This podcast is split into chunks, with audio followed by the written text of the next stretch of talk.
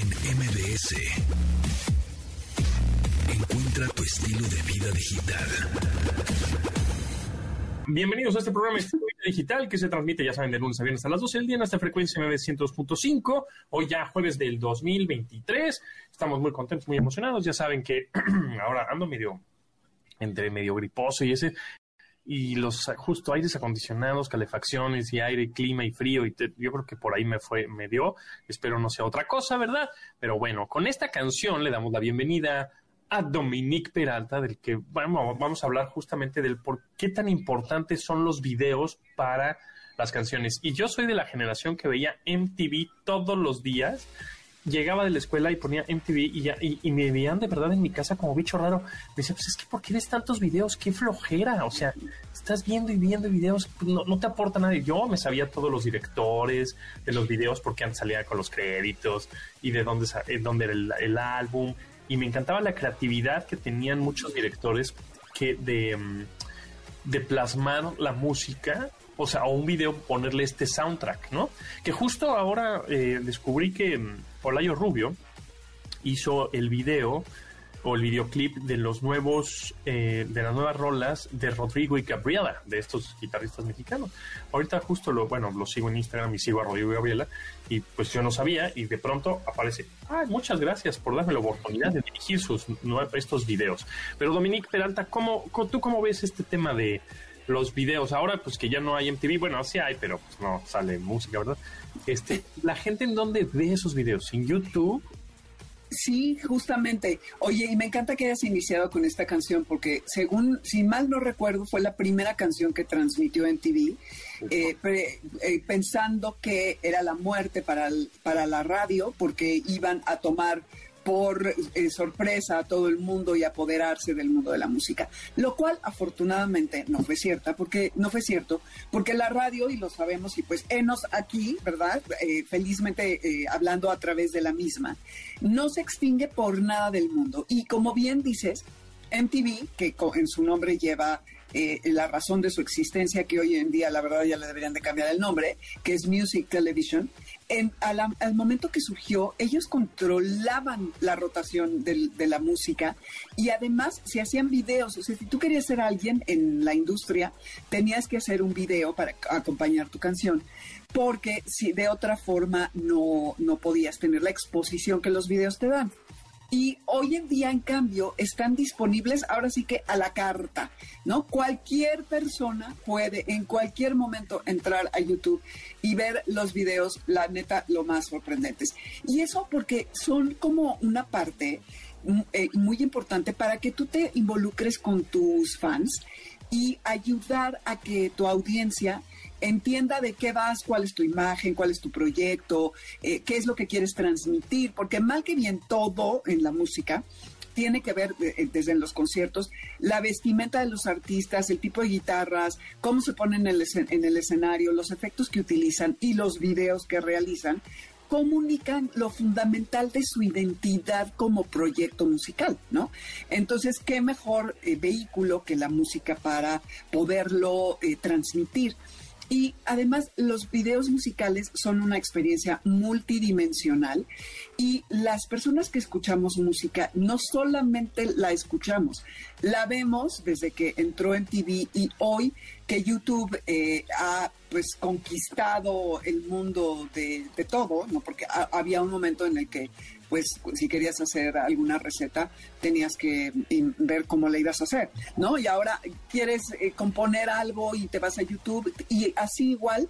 Según todo entendido, y tú debes tener ese dato, YouTube es donde más música se escucha, más que en las plataformas dedicadas a eso, porque todo el mundo va a buscar los videos, ¿no?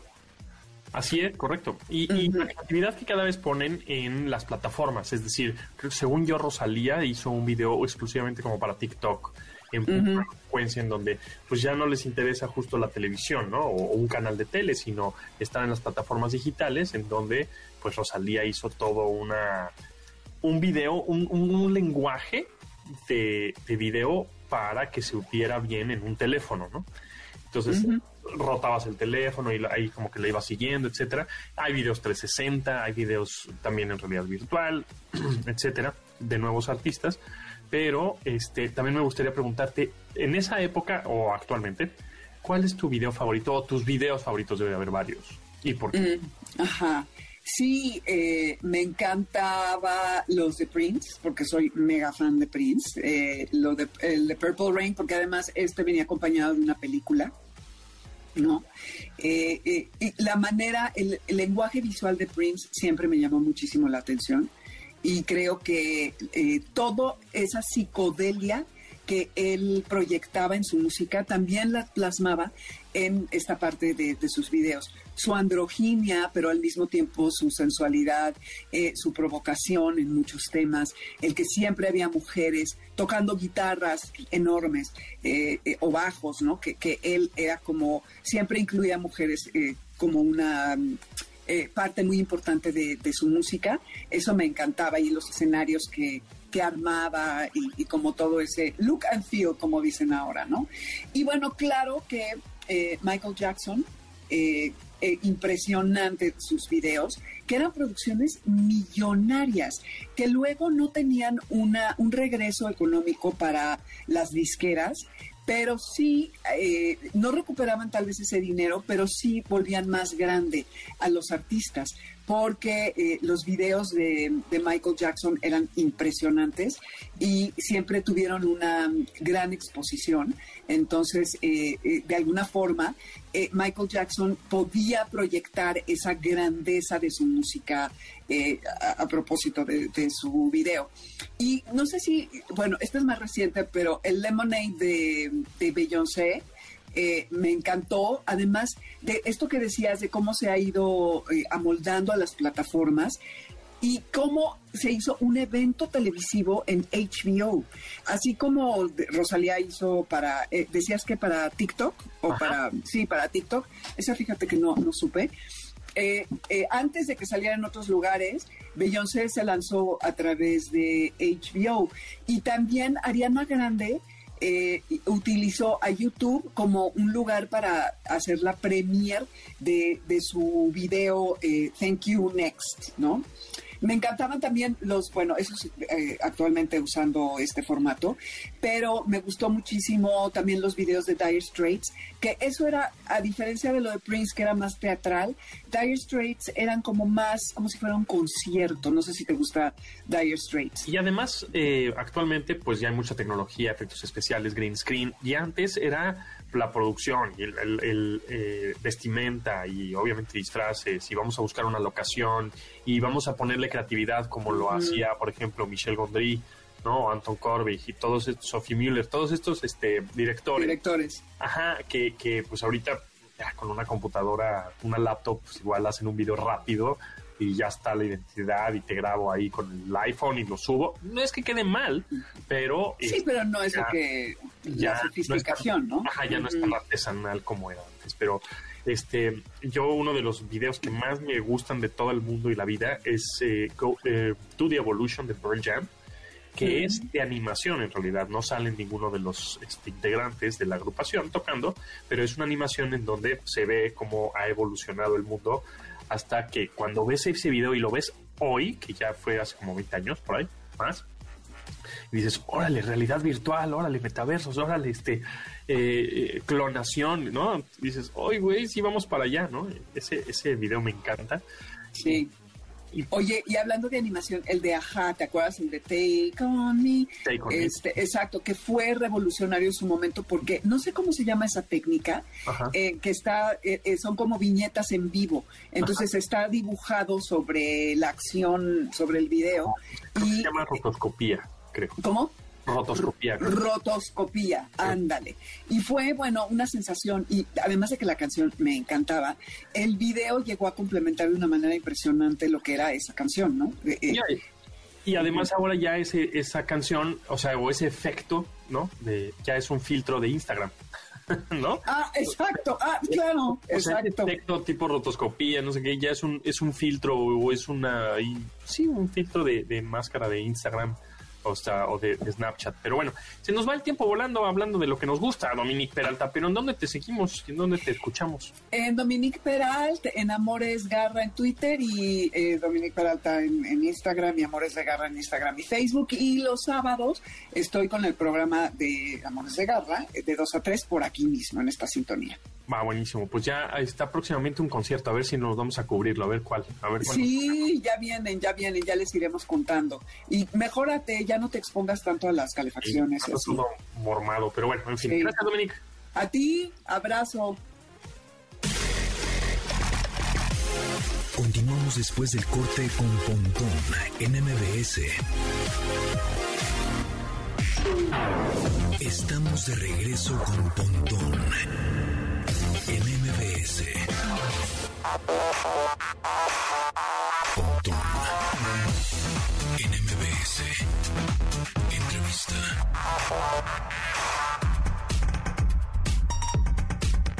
Gracias por seguir en sintonía aquí en MBS 102.5. Estamos transmitiendo desde el Mobile World Congress en la ciudad de Barcelona en este 2023. Muy contentos, emocionados. Ya, pues, el evento presencial, ya todo lo que da. Ya nadie trae cubrebocas. Ya está todos los stands llenos de gente. Hay muchas marcas aquí presentando sus dispositivos, tecnologías. Y en esta ocasión me di una vuelta por el stand de MediaTek, esta eh, empresa, esta marca que se dedica a. Em, a desarrollar chipsets y procesadores y bueno, toda la plataforma que de pronto no vemos, pero que está dentro de todos los dispositivos, desde routers, tablets, Chromebooks, smartphones o eh, Internet de las Cosas, como bocinas inteligentes, los famosos Echo Dots, por ejemplo, de, Amazon Alexa. Bueno, pues el procesador que tienen adentro es un MediaTek. Estamos con eh, Samir, quien es el director de Latinoamérica de MediaTek. Y, y bueno, pues Samir, ¿cómo estás? Bienvenido. Muchas gracias, José. Un gusto estar con ustedes. Eh, ¿Cómo va todo? Todo muy bien, la verdad, muy contentos, muy emocionados. Ya, este, pues ya la, la, normalidad, ¿no? Sí, sí, acá a mil, todo, todo funcionando muy, como comentaste, ya la pandemia es algo que parece que se quedó en el pasado, ¿no? Exactamente. Bueno, Samir, platícame, eh, ¿por qué es importante que nos fijemos en un procesador? Porque nosotros como usuarios finales, los usuarios de a pie, digamos que vamos a una tienda y vemos dispositivos, una Chromebook, una tablet, una laptop, una lo que sea, pues un smartphone, pues lo vemos muy bonito y la pantalla y flexible y todo, pero lo que está dentro de ese dispositivo, pues realmente es el 90% del teléfono, del dispositivo como tal, porque es el procesador, es el chipset, es la plataforma, ¿no? Sí, sí, tienes razón. Eh, por ejemplo, eh, estamos hablando hoy en día de, smartphones, ¿no? Acá, acá en la feria estamos mostrando una serie de funcionalidades para, para smartphones. ¿Por qué es importante hablar de procesador? Mira que a veces se habla mucho de la cámara. Ah, mi cámara tiene no sé cuántos megapíxeles, eh, un zoom óptico de tantas veces, pero si esa imagen no es procesada de acuerdo en, el procesador de teléfono, el resultado final te sale muy mal. Entonces, hoy en día lo que hay mucho en los procesadores es la cuestión, por ejemplo, de, de inteligencia artificial para el tratamiento de imágenes, para una buena fotografía, para un buen video. Acá, por ejemplo, estamos demostrando la cuestión de cinematic para que cuando hagas un video tú tengas un mejor enfoque en los diferentes niveles de planes donde estás eh, haciendo la grabación. Ah, tenemos también la cuestión de la velocidad, tanto ahora ya con el 5G, pero también en Wi-Fi, cuando tienes una cobertura Wi-Fi. Entonces todos esos temas son importantes. El, el procesador, el, como el corazón de tu teléfono y que maneja todo, aunque no lo veas, ahí está. Es un poco como los coches. Los coches los ves muy bonito por fuera, pero por dentro hay una plataforma que es el chasis, el mofle, el escape y el motor, ¿no? Que de pronto en una de esas pues, ni siquiera abres el cofre nunca that. Porque pues funciona bien. Eh, entonces, eh, justamente es el procesador MediaTek. ¿Y nos podrías mencionar a grandes rasgos eh, esta marca, en dónde, en qué dispositivos está? Como que de pronto, pues no nos damos cuenta justo por lo mismo, ¿no? No abrimos, nunca abrimos un dispositivo, pero para decir, darnos cuenta que entiendo que están en los Echo Dots, que son estas bocinas inteligentes de Amazon, por ahí algo de Xbox también, obviamente muchos smartphones. Sí, sí. apenas finalizando el tema de, de la comparación con los carros, es bastante importante. Es como si tú tuvieras un, casco de Fórmula 1 con un motor de licuadora ahí. Entonces, eh, al final del día muy bonito, pero no te funciona. Entonces, nuestro trabajo es justamente estar ahí y darte el mejor rendimiento posible. Eh, nosotros de MediaTek estamos eh, en varias partes de tu casa. Entonces, por ejemplo, en las teles tenemos una participación de mercado arriba de los 70%. Televisiones inteligentes. Televisiones inteligentes ahora con, con resolución 4K, llegando a los 8K. Eso es bastante importante, es una tendencia de mercado. Eh, también la parte de ruteadores que tenés en tu casa Ahora estamos llevando Wi-Fi 6, Wi-Fi 6E, Wi-Fi 7, todo una, una, mejor experiencia para el consumidor. Y hablando de gamers, por ejemplo, eso hace toda la diferencia para, para un gamer. Eh, mencionaste el Xbox con la parte también de conectividad, estamos ahí presentes. Los, los, los productos de Amazon, los Echo Dots, también son productos MediaTek, desde las tabletas hasta la, parte de, sticks para, para las teles, los parlantes, en fin, estamos en, toda, en todo eso. Claramente los teléfonos también, estamos llegando a, a las Chromebooks que son productos bastante interesantes para la parte de educación, ¿no? Eh, Niños de primaria, secundaria son ideales este tipo de computadoras con Chrome OS. Exactamente, entonces algo que, que, está funcionando bastante bien. Ahora también estamos trayendo, ya con la llegada del 5G a, la TAM más fuerte, estamos trayendo un producto que sería un fixo, un, un acceso a Internet móvil fijo, lo que le llamamos de FWA o, o CPS, en fin, productos que tú puedes prenderlos en la toma y, ya tener una conectividad toda en tu casa sin ningún esfuerzo. Claro, se conectan a través de la red 5G por una antena, ¿no? Aunque no tengas cobertura de fibra óptica y cobre y ninguna de esas cosas. Y este, este router le da Wi-Fi a toda tu casa prácticamente. Este, ¿Cuáles serían las tendencias que vamos a ver en unos años? De aquí al 2030, por ejemplo, ¿cómo ves MediaTek? Viendo... Em, hemos visto por ahí un demo de llamadas satelitales, hemos visto internet de alta velocidad, más estable. ¿Cómo, cómo ves a todos los dispositivos que ahorita mencionamos, pero en siete años, que siete años se pasan rapidísimo? Sí, verdad, eh, todo pasa muy rápido en tecnología. Pues hablaste de lo que llamamos nosotros de NTN, que al final del día son las comunicaciones satelitales. Entonces, vemos que eso es también una tendencia que gran parte de los, de los teléfonos celulares, de los smartphones, van a tener esta opción de cuando no tienes ninguna conexión terrestre, pues está fuera de cobertura, tu teléfono logra comunicarse con el satélite, entonces nunca vas a estar incomunicable, más. Uh, eso es una tendencia. Otra cosa que vemos bastante fuerte es tanto la parte de conectividad. El 5G va a seguir mejorando, eh, creciendo con más y más capacidad. De la misma manera, nosotros ya estamos estudiando no solo el 5G, como también el 6G. Ah, estamos hablando ahora de Wi-Fi 7 eh, y ya estamos pensando en Wi-Fi 8. Otro, otro tema importante que todo eso que lo ves eh, uno de los pilares, por decir así, que va a estar por debajo de todo eso es inteligencia artificial. Y ahí también estamos trabajando bastante fuerte para que la inteligencia artificial te pueda ayudar tanto en las comunicaciones como en la fotografía, como en el video. Entonces, este software, por decir así, más inteligente te va a apoyar en todo lo que sea en tu teléfono, en tu IoT, en tu Echo Dot eso va a ser bastante distinto. Sí, porque la inteligencia artificial necesita de hardware, necesita de un cerebro que en este caso pues es el procesador y el procesador se va, en este caso MediaTek se está adaptando al software, que sería la inteligencia artificial, para hacerla aún más, pues no sé, más rápida, más concreta. Exacto, exacto. Como mencionaste el, ejemplo del carro, eh, también inteligencia artificial va a necesitar un motor este motor es el procesador. Cuanto mejor este motor, mejor va a funcionar la inteligencia artificial, mejor te va a dar los resultados que espera a tus preguntas, a, tus interacciones con la pantalla o, mismo para ahorro de batería de en tu teléfono, que tengas un pequeño cerebrito ahí funcionando para que no te deje sin energía al final del día. ¿Cuál dirías que sería la mm, característica principal de los procesadores MediaTek? Digo, yo sé que una por ahí este, que es ahorro de energía, pero además de esta... Yo creo que uno de los puntos fuertes de MediaTek es un poco de lo que hablamos. Estamos en todas partes. Entonces, la tecnología que nosotros desarrollamos para las teles, eso va a significar una calidad mejor de la pantalla en tu teléfono. La tecnología que desarrollamos de Wi-Fi 7 o 6, eso está también en tu teléfono. En fin, tenemos grandes pilares y que con eso llevamos la misma tecnología a todos los productos que nosotros hacemos y eso, y eso hace bastante la diferencia en el producto final. Samir Bani, director de Latinoamérica para MediaTek, muchísimas gracias por tu tiempo y bueno, estaremos muy al pendientes a las actualizaciones, por supuesto, de la plataforma de MediaTek y de las noticias.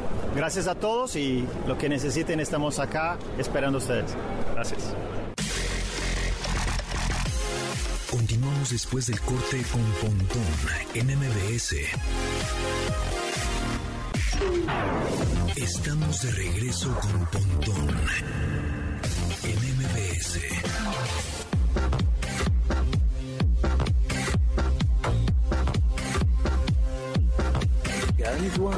إن كنتم تتساءلون عن آلية العملية عدسات أعينهم تصبح ضباب Su ojos está tan nublado que no ven a través de él, así que se usa una mini aspiradora para succionar el cristalino nublado. Waouh, ça aspire. Et il le remplace par un cristallin artificiel. C'est une opération aussi simple que ça. ¿Qué es eso que estamos escuchando? Bueno, pues estamos escuchando las traducciones o los doblajes en diferentes idiomas del canal de YouTube que tiene más de 130 millones de suscriptores que este es de Mr. Beast, muy, muy conocido, este señor que pues regala dinero, ¿no? Prácticamente, es, es- así se conoce, como el señor que regala cosas. Bueno, pues este, eh, este canal y esta función, digamos, porque el señor Mr. Beast tenía, además de su canal principal con 130 millones de suscriptores en YouTube, pues tenía muchos canales alternos, los cuales era el mismo contenido, pero contrataba a gente que doblaba sus videos para llegar a más gente o más usuarios, pues, ¿no? O sea, tener el mismo video lo doblaba al español, el mismo video lo doblaba en coreano, en francés, en hindi, en japonés, etcétera. Sin embargo, ahora viene una nueva función en YouTube que ya está disponible a partir de ahora, prácticamente hace unos días, que en donde tú puedes, como creador de contenido, eh, doblar tus propios videos. Y es por eso que tenemos al gerente de comunicación de YouTube México, Carlos Fernández de Lara, quien nos va a platicar un poco más a detalle con respecto a esta nueva función. Carlos, ¿cómo estás? Bienvenido. Muy contento de estar por aquí, mi estimado Pontón. Pues sí, platicando de esta posibilidad que estamos trayendo ahora sí que a todos los usuarios, pues de México y también te diría del mundo, es decir, a usuarios de México que tengan la posibilidad de, de consumir contenido que es de otros creadores de otras partes del mundo que decidan obviamente doblar su contenido, pero también creo que esto abre la posibilidad para que creadores latinoamericanos o creadores evidentemente en México tengan la opción de decir, oye, yo quiero que mi contenido, porque me parece que es bueno y tal vez tenga un impacto si yo decido traducirlo, más bien doblarlo, lo pueda doblar al inglés y entonces tenga audiencia en otros países o lo pueda doblar al, al francés, al portugués, incluso al japonés y abrir un poco más el abanico de posibilidades de interacción con usuarios que probablemente no verían nuestros videos en primera instancia porque no dominan el idioma que nosotros como creadores estamos hablando o que tal vez nosotros como usuarios no veríamos pues porque no podemos estarlos leyendo o a veces no tienen no tienen este subtítulos y pues nos encantaría entenderle pero no dominamos el idioma que está hablando el creador que pues estamos interesados en conocer, ¿no? ¿Y cómo funciona? Es decir, y yo hago mi video, ¿no? Yo tengo mi canal de youtube.com, diagonal japontón, y subo un video, un unboxing, una reseña un producto, algunos tips, etcétera, y obviamente pues salgo yo hablando, ¿no? En español, ya sea yo a cuadro o voz en off, ¿no? Hago un guioncito, etcétera. Y después tendría que yo traducir eso al idioma que yo quiero, o sea, en el caso inglés, para llegar a más gente, y tendría que grabarlo en un, grabar ese audio en inglés, y ya que tengo el track de todo ese audio en inglés ya traducido de- del video que hice, la transcripción, etcétera, que por cierto YouTube tiene la manera de, de transcribir todo ese texto que estás diciendo, entonces prácticamente le podrías hacer copy-paste al Google Translate y traducirlo al inglés, darle una pulidita y grabarlo en inglés, por ejemplo, y luego ese track lo subo a dentro de la plataforma de YouTube Studio, ¿no? ¿O ¿Cómo funciona? Es correcto. Sí, prácticamente es esto que acabas de decir. Podrías, es decir, podrías contratar a una persona que te haga el proceso o hacerlo tú si lo quieres hacer. Eso significaría un proceso adicional de doblaje. este, para que hiciera el doblaje de tu video. Una vez que tienes el audio, ahora sí que el audio en crudo lo subes y las herramientas de YouTube lo que están tratando de ayudar justamente a los creadores es machar, hacer que haya un match evidentemente en, el lip sync para que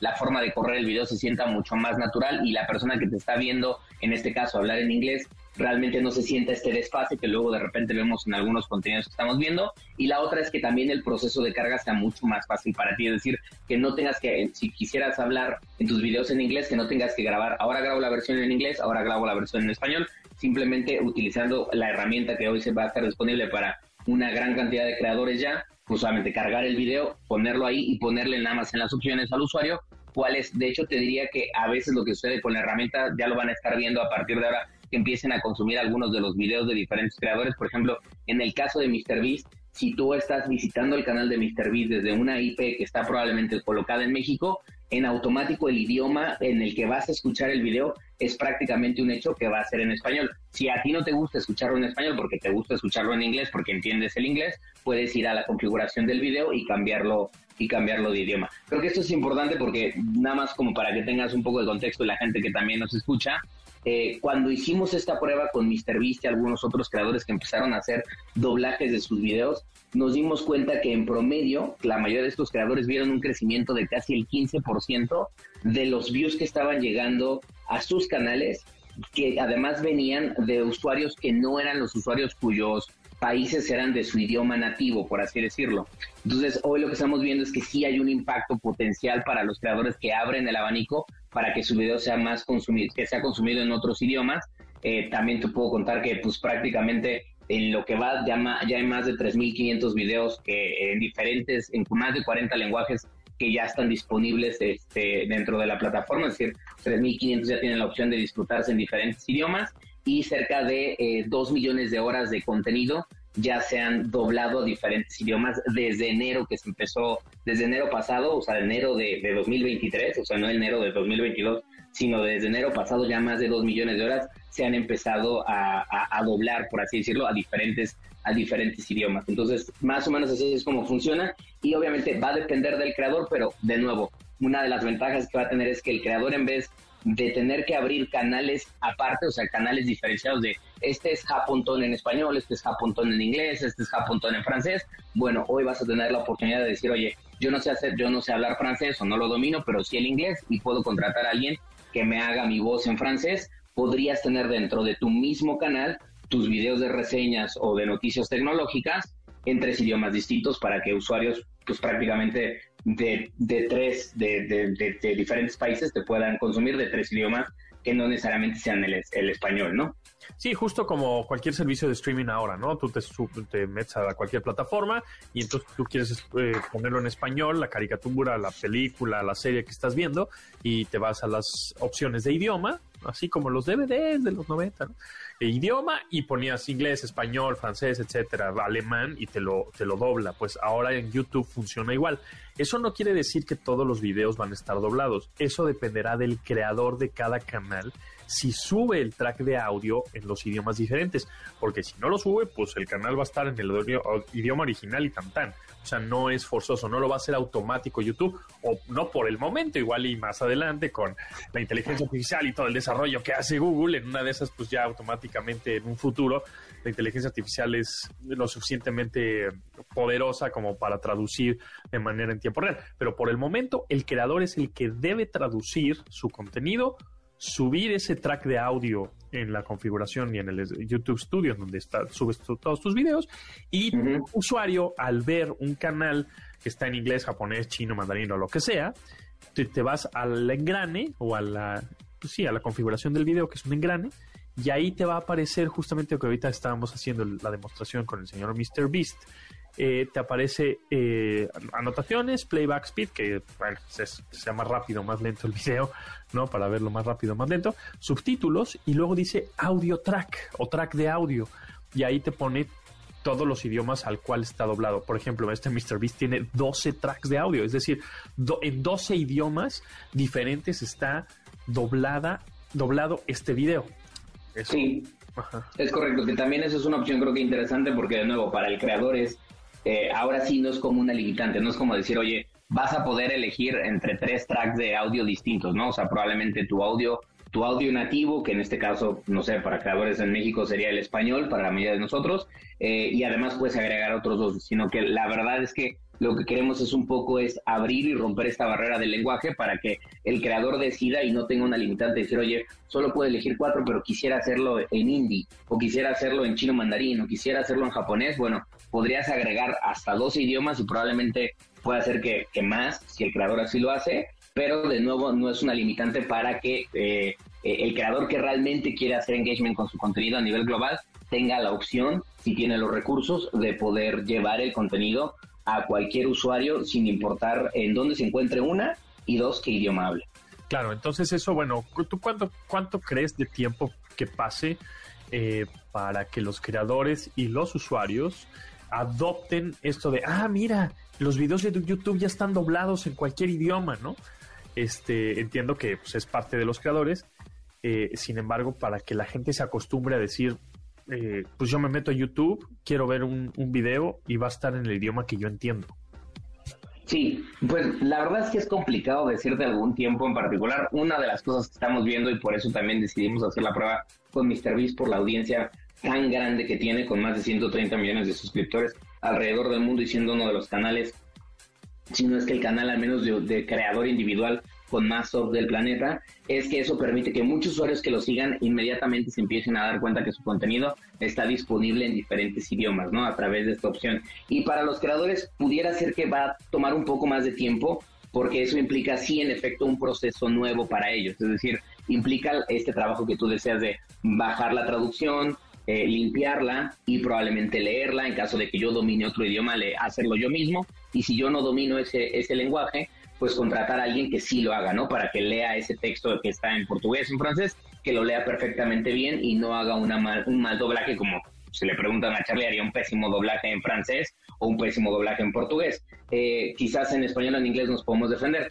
pero lo que sí es una ventaja a, largo plazo es que el creador que quiere crecer va a tener la oportunidad de decir, puedo crecer en un solo canal y eso significa solo cargar una vez el video, solo poner la descripción de una vez el video, el título también y, y solo hacer una miniatura de video que cuando piensas como creador eso es mucho del trabajo que le, o sea, es mucho del tiempo de, de dedicación que le tiene que meter a un creador a su canal, no solamente para tratar de llegar a la audiencia. Si podemos eliminar un poco de esas tareas pero al mismo tiempo dar la oportunidad de que lleguen nuevas audiencias teniendo esta opción, creo que va a ser mejor para ellos porque en vez de enfocarse en múltiples canales en diferentes idiomas, lo pueden hacer en uno solo. Entonces, tomar algo de tiempo en lo que van dominando y, la, y van encontrando la mejor forma de hacerlo, pero creemos que esta es una herramienta que va a ser muy útil para que personas puedan conocer nuevo contenido que tal vez no podían acceder el día de hoy y creadores puedan acceder a nuevas comunidades a las cuales evidentemente hoy no tienen esa posibilidad. Claro, pues intentaré, intentaré traducir ahí que Google Translate me ayude.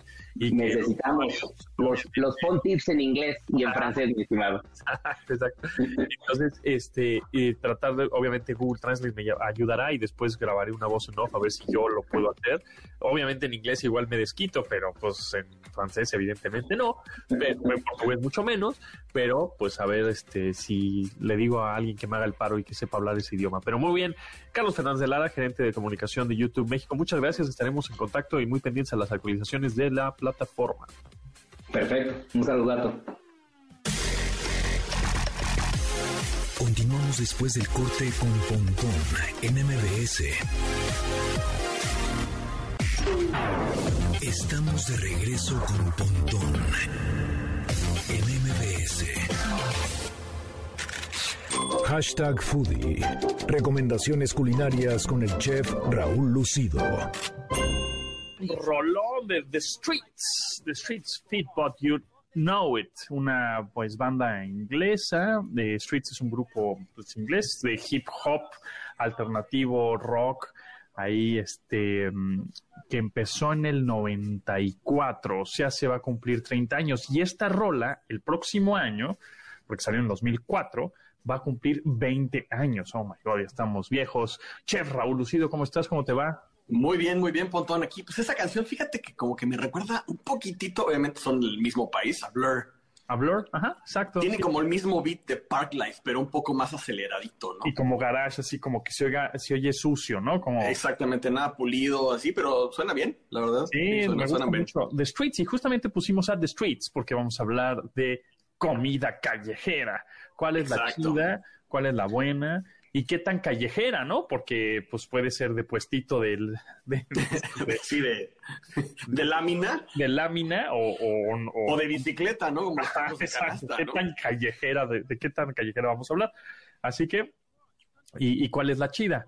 En México, comida callejera, ¿qué? Son tortas, tacos, tamales, ¿no? Pues sí, todas las garnachas que hay por ahí dando vueltas en la capital y en todo lo largo y ancho de este bello país, yo creo que sí, como que pues hay muchísima alternativa. Y pues yo creo que sí, desde el tamalero, ¿no? Que viene ahí en su bicicleta con su, con su pues olla de tamales y su bolsa de bolillos para hacer sus famosas guajolotas y su atole. El tacos de canasta que están en, la, bicicleta también con sus, con sus canastas y sus botellas estas de mayonesa reciclada rellenas de salsa verde, que es una delicia. Y no sé, las señoras de los anafres con los elotes o los esquites también, eso también creo que es una súper comida callejera, ¿no? En México, además de todos los tacos que hay, ¿no? Sí, exacto. Así, de esos de lámina o del, del güero, del paisa, de todos esos. Ese del Este, paisa que no tenemos sucursales, que están en, to- todos todos lados. Exactamente, ¿no? Y ahí tienes el, el, el, pues como la olla esta llena de aceite. Sí, el, el comal este inverso, donde está el, el suadero y la longaniza y Todo todas me- cosas bellísimas y tan ricas que tanto nos gusta, ¿no? Exactamente. Pero ¿qué tipo, o sea, qué más hay de comida callejera en otros países, por ejemplo? Pues mira, no, no todos los países cuentan con esa bendición de tener esa variedad y esas comida callejera tan rica.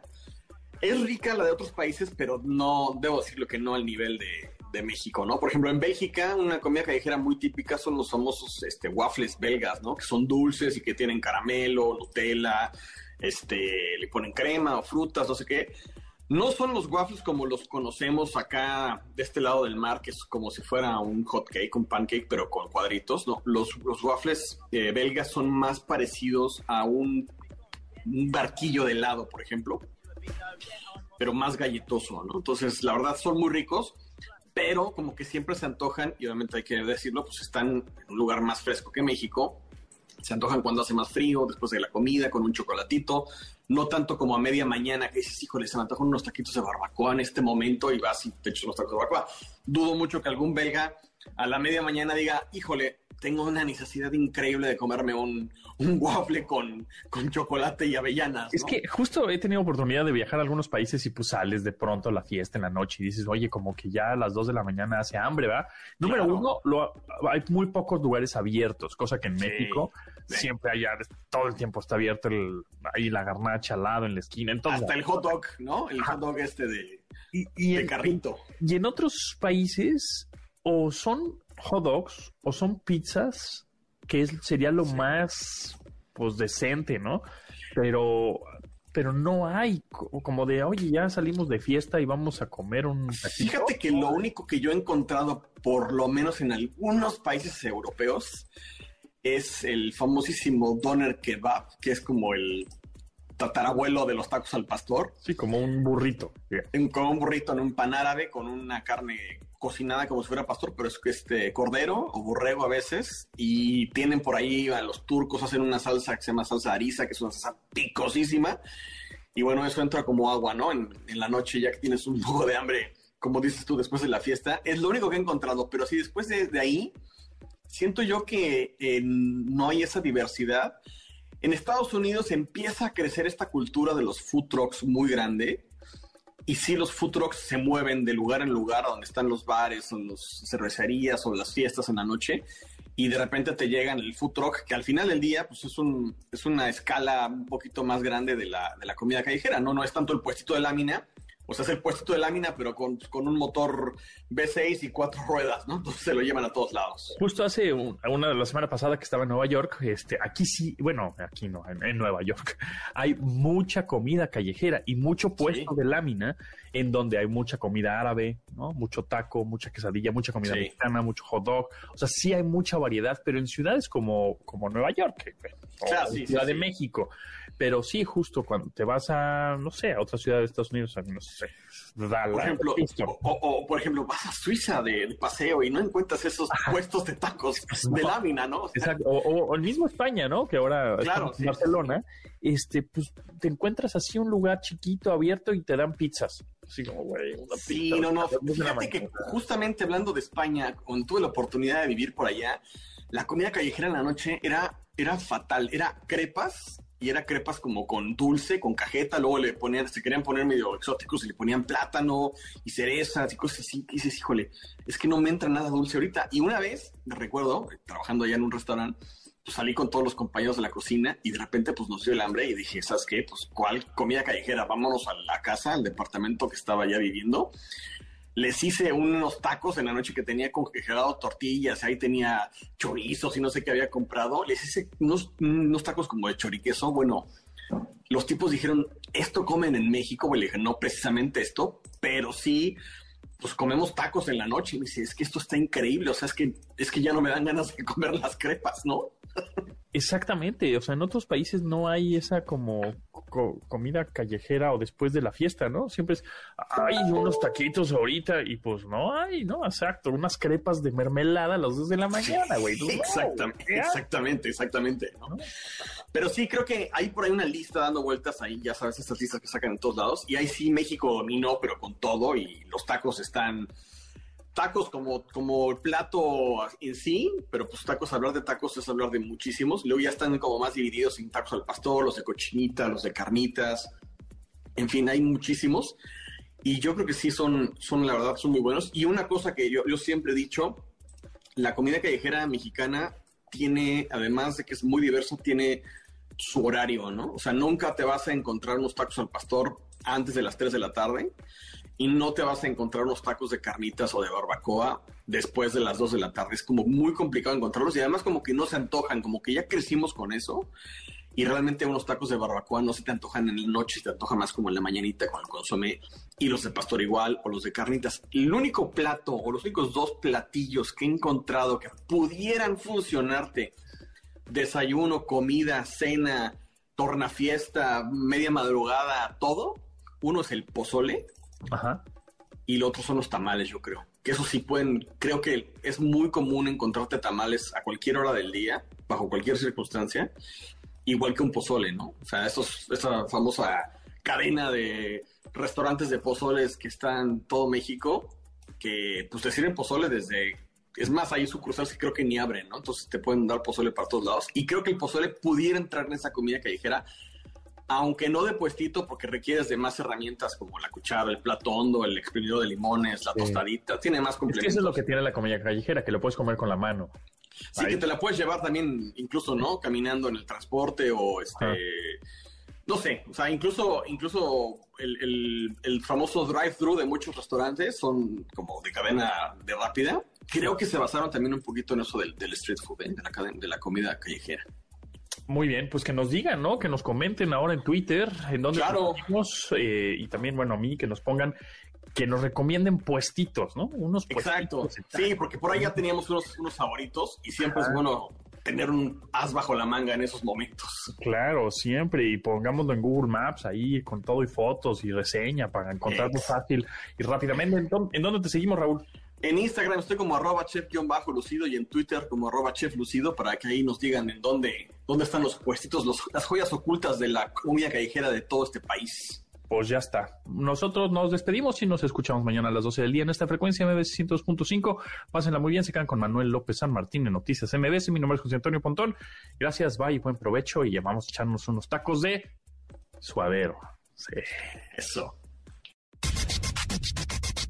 Pontón en MBS. Te espera en la siguiente emisión.